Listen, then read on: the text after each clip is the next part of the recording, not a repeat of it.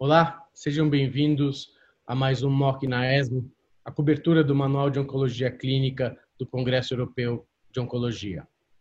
Aqui nós teremos o Dr. William William, diretor da Oncologia Clínica na Beneficência Portuguesa, ah, para discutir a parte de cabeça e pescoço.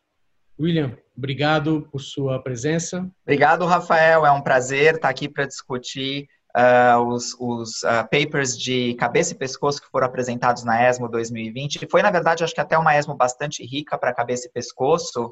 E uh, eu acho que esse ano foi um ano bastante especial para esse tipo tumoral que é o mais nobre do ser humano.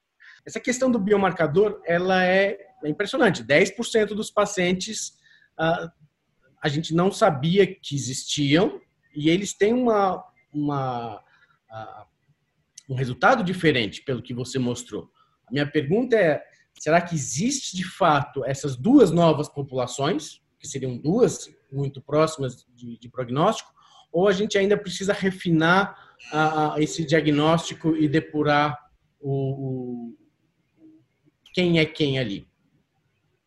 Eu acho que o problema principal, Rafael, provavelmente vem do teste que está sendo utilizado.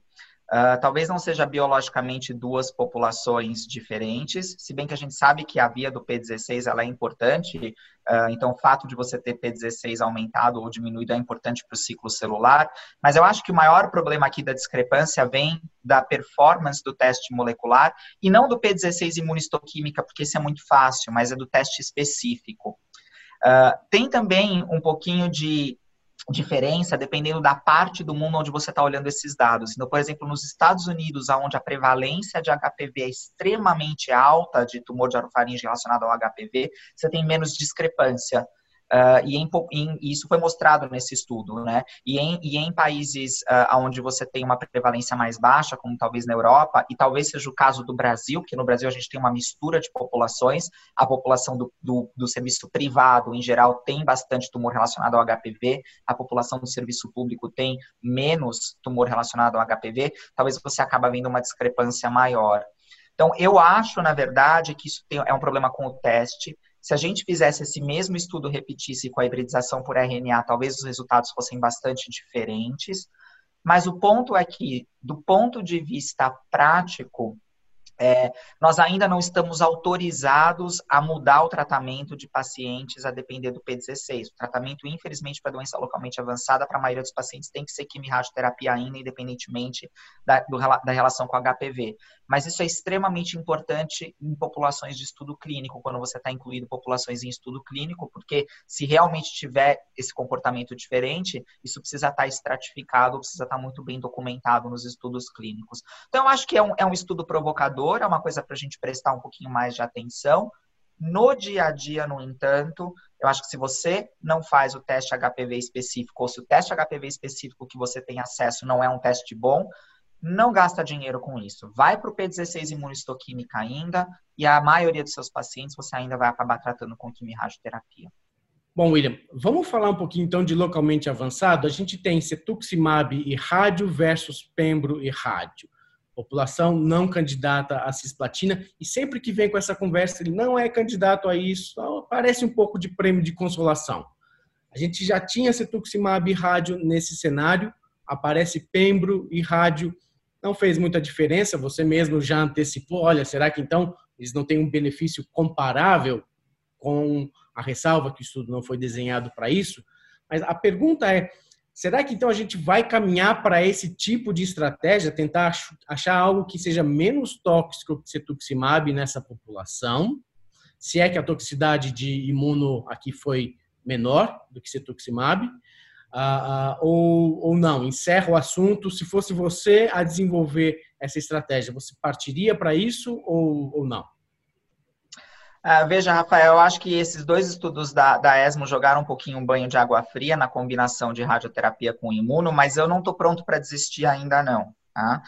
Uh, eu acho que a, a toxicidade do cetuximab ela não é tão grande assim combinada com rádio. Tem que tomar cuidado com mucosite. Às vezes dá uma mucosite chata de tratar, então não é que você vai dar cetuximab rádio e vai deixar de, de acompanhar esse paciente bem de perto. Uh, mas não é uma droga tão problemática assim de dar. Uh, e eu acho que a gente não tem nenhum motivo para trocar agora uh, cetuximab rádio para quem não é candidato a cisplatina. Lembrar que também o estudo de cetuximab rádio positivo não era para pacientes que não eram candidatos a cisplatina, era para pacientes com doença localmente avançada. Então a gente está extrapolando isso na prática clínica diária sem ter muito dado, né? Uh, mas o ponto aqui é que eu acho que na ausência de um benefício muito grande, não acho que a gente deveria partir para usar imunoterapia e radioterapia ainda para esses pacientes. Agora, um ponto interessante é que a gente sabe que a radioterapia, especialmente a radioterapia para cabeça e pescoço, ela acaba induzindo uma é, imunodepressão uh, nos pacientes. Você tem queda de linfócito muito bem documentado, você irradia uma série de, uh, de órgãos onde você tem produção de linfócitos. Então, talvez por conta disso, é que a imunoterapia não esteja sendo tão eficaz e talvez a estratégia seja outra, talvez a gente tenha que começar a imunoterapia um pouco antes da rádio. É, então, acho que tem várias coisas que estão sendo avaliadas, tem muito estudo ainda correndo de imunoterapia com rádio. Eu, eu acho que tem que continuar esses estudos, inclusive nós vamos lançar um estudo no LACOG para preservação de laringe, onde a gente faz quimio de indução, seguido de imuno rádio, seguido de imuno de consolidação. Então, acho que a gente tem que insistir ainda, porque como a gente viu na doença metastática, a imuno certamente altera a história natural do câncer de cabeça e pescoço. Então, a gente tem que aprender como usar isso agora em doença localmente avançada também. Antes da gente chegar no terceiro estudo de localmente avançado, já que você mencionou a, a, a doença metastática, acho que o, o, que a gente vê ali, me corrija se eu estiver enganado, se você tem um ganho marginal, e eu sei com todas as ressalvas da comparação, mas se você vê que os pacientes que receberam químio tiveram um ganho um pouquinho maior Será que então não é uma responsabilidade dos oncologistas deixar os nossos pacientes na melhor condição possível para tolerar quimio imuno? Será que a gente não falha muito ainda? Talvez colocar o paciente no cuidados paliativos mais precocemente? Será que vários desses pacientes não deixam de tomar um tratamento mais intensivo por falta de cuidado nosso? Ah, eu não tenho dúvida. O paciente com câncer de cabeça e pescoço ele é muito frágil, uh, especialmente a, a, doença recorrente, né? Você tem, às vezes, aqueles pacientes que são HPV positivos que vão, vão desenvolver uma ou outra metástase isolada no pulmão, com doença um pouquinho indolente, esses pacientes vão super bem. Mas você tem paciente que tem doença loco-regional, pacientes que têm comorbidades que são muito frágeis, e aí você falou uma coisa que é corretíssima, o cuidados paliativos é super importante, porque esses pacientes, se eles receberem tratamento agressivo, eles vão melhor, mas eles têm que estar numa condição boa para receber esse tratamento agressivo, né? E muitos deles já vieram de quimio-rádio, eles já vieram de toxicidade, já perderam massa muscular. Então, é, é algo que, que, de todas essas inovações, a gente não pode esquecer do básico, né? Mas voltando então para o bloco regional, a gente estava achando então, eu estava entendendo que cisplatina isolada era imbatível na quimio-rádio. Ela seria absoluta, imbatível e só ela necessária. E apareceu Zevinapant, né? Ah, ah, essa droga, eu, como você falou, eu não, tô, não conhecia, não estou familiarizado com a classe e, e uh, eu não tinha visto nada na doença metastática. A combinação com rádio é algo que faz parte do, da lógica. Como é que funciona isso? E, e você já mencionou que esse é um bom caminho para se perseguir, mas um pouquinho só da droga e essa relação com a rádio, por que isso? É, então você viu que realmente quimio-radioterapia com cisplatina é imbatível no estudo de fase 3 que tentou acrescentar a velumab para quimio-radioterapia falhou, então nem a imuno que a gente está tão entusiasmado, não, não bateu imunoquimirádio versus quimirádio, a quimirádio ainda ganhou ou foi, ou foi, foi bastante adequada, mas aí essa droga veio, o zevinapant ele age na, na via inibitória de apoptose, então lembrar que para apoptose acontecer, você tem uma série de moléculas que estão envolvidas, uh, então tem as caspases, tem survive, né? é, uma, é uma via de, de sinalização bastante complexa, a gente não tem muita familiaridade, os oncologistas, acho que a gente vai ter que começar começar a estudar essa via um pouquinho melhor. Eu acho que me lembra muito imunoterapia há cinco anos atrás. A gente não entendia muito bem de sistema imunológico. Hoje em dia, acho que você não conhece um oncologista que não sabe o que é um linfócito T, CD8, citotóxico, né? Então a gente ficou esperto. E acho que a gente vai ter que ficar esperto na via da apoptose também. Essa droga, o Zevinapant, na verdade, é um antagonista das, das vias inibitórias da apoptose, das proteínas inibitórias de apoptose. Então, basicamente, ela vai acabar estimulando a apoptose. Então, faz muito sentido você combinar isso com químio, faz muito sentido você combinar isso com rádio, porque você vai acabar estimulando a apoptose.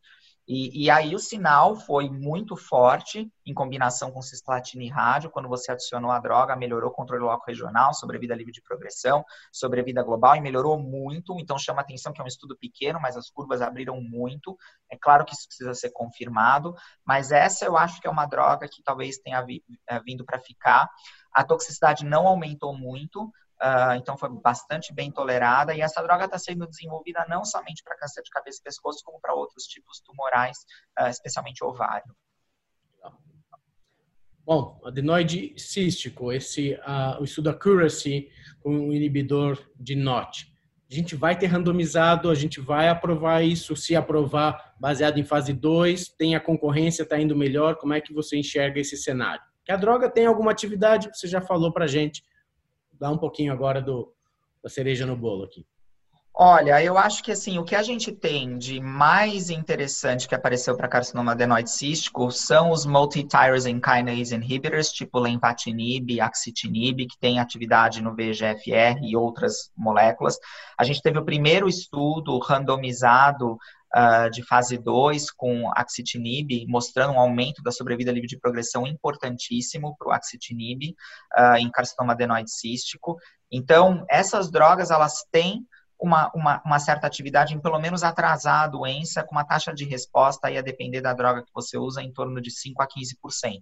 Isso é para carcinoma adenoide cístico não selecionado, então a gente não sabe quantos nessas cortes de lenvatinib e axitinib eram pacientes que tinham mutação do NOT, que são mutações que conferem um prognóstico pior para a doença. É, mas eu diria que essas são drogas que a gente são fáceis de usar, elas têm toxicidade, então tem que tomar cuidado, mas elas já estão disponíveis, a gente está acostumado a usá-las para outros tipos tumorais, e eu acho que são as drogas que saíram na frente. Os inibidores de NOT, já faz um tempo que, que a gente persegue isso uh, e, e uh, alguns estudos, assim, às vezes você tem uma resposta tremenda que você fica super entusiasmado, mas aí você vai ver, não é igual às outras, os outros perfis moleculares em câncer de pulmão, quando você, por exemplo, inibe um EGFR mutado, que você tem 80% de taxa de resposta, isso não está acontecendo aqui com carcinoma adenoide cístico. E às vezes os pacientes ficam até desapontados quando eu desencorajo eles a fazerem perfil molecular. Eu não sei se essa droga vai ter muito futuro, não. Acho que a atividade é muito modesta, Rafael. Eu acho que a gente tem que encontrar um outro caminho para tratar desses pacientes com, com mutação do NOT. Tá bom. Então vamos falar de medular de tireoide para encerrar. Mutação do RET uh, uh, para o Zetinib me chamou a atenção pacientes que já tinham usado cabozantinib e 60% de taxa de resposta. Uh, 75, 74% nos que não tinham recebido, né? Uh, essa, essa elevada taxa de resposta depois do cabo, isso é porque esse estudo restringiu a mutação de RET ou porque a, quimicamente a droga é diferente? Uma vez eu ouvi um, um, um bioquímico falar Toda vez que o oncologista fala que tem uma droga que é multi-target, o bioquímico olha e fala assim: essa droga é inespecífica, ela não tem nenhum alvo bom. Então, a gente tem um alvo mais preciso, melhor atingido, ou foi só uma questão do desenho do estudo, ou os dois? Qual é a interpretação aqui? O cabozantinib não é uma boa droga para inibir MET, apesar de estar na listinha ali do que ele inibe, a gente vê que a atividade nos tumores MET uh, com alterações de MET não é tão alta, em câncer de pulmão é a mesma coisa, cabozantinib para quem tem translocação do, do RET, desculpa, RET, uh, cabozantinib para quem tem translocação do RET em câncer de pulmão tem alguma atividade, mas ela é muito baixa, uh, então eu não consideraria ela como sendo uma droga tão potente assim para inibir o RET, e dito e feito, na hora que você usa uma droga que é mais específica para RET, como é o caso do Pralcetinib e é o caso do Salpercatinib, que está aprovado nos Estados Unidos. Você tem taxas de resposta muito mais altas com um perfil de toxicidade muito melhor, Rafael. Então, para mim, eu não tenho dúvida, esse é o novo padrão de tratamento. Inibidor específico do RET, seja procetinib ou supercatinib, uh, ah, para quem tem mutação do RET em carcinoma medular de tireoide, é o novo padrão, como também é o novo padrão para quem tem câncer de pulmão com translocação do RET, uh, tanto procetinib quanto supercatinib tem atividade, e não lembrar, e, e não esquecer dos carcinomas diferenciados de tireoide, que também podem ter alteração no RET, e se eles tiverem alteração do RET, eles respondem a essas drogas, também o salpercatinib é aprovado para essa situação também, para carcinoma diferenciado de tireoide com translocação do RET. Então, tireoide, Rafael, é, é um, um, outro tumor que a gente precisa fazer perfil molecular. Não dá mais hoje em dia para tratar tireoide sem a gente ter um bom perfil molecular olhando para as principais alterações. Que coisa boa. Ou pelo menos a coisa andou bem. William, muito obrigado por sua revisão, seus comentários. Até a próxima. Obrigado, Rafael.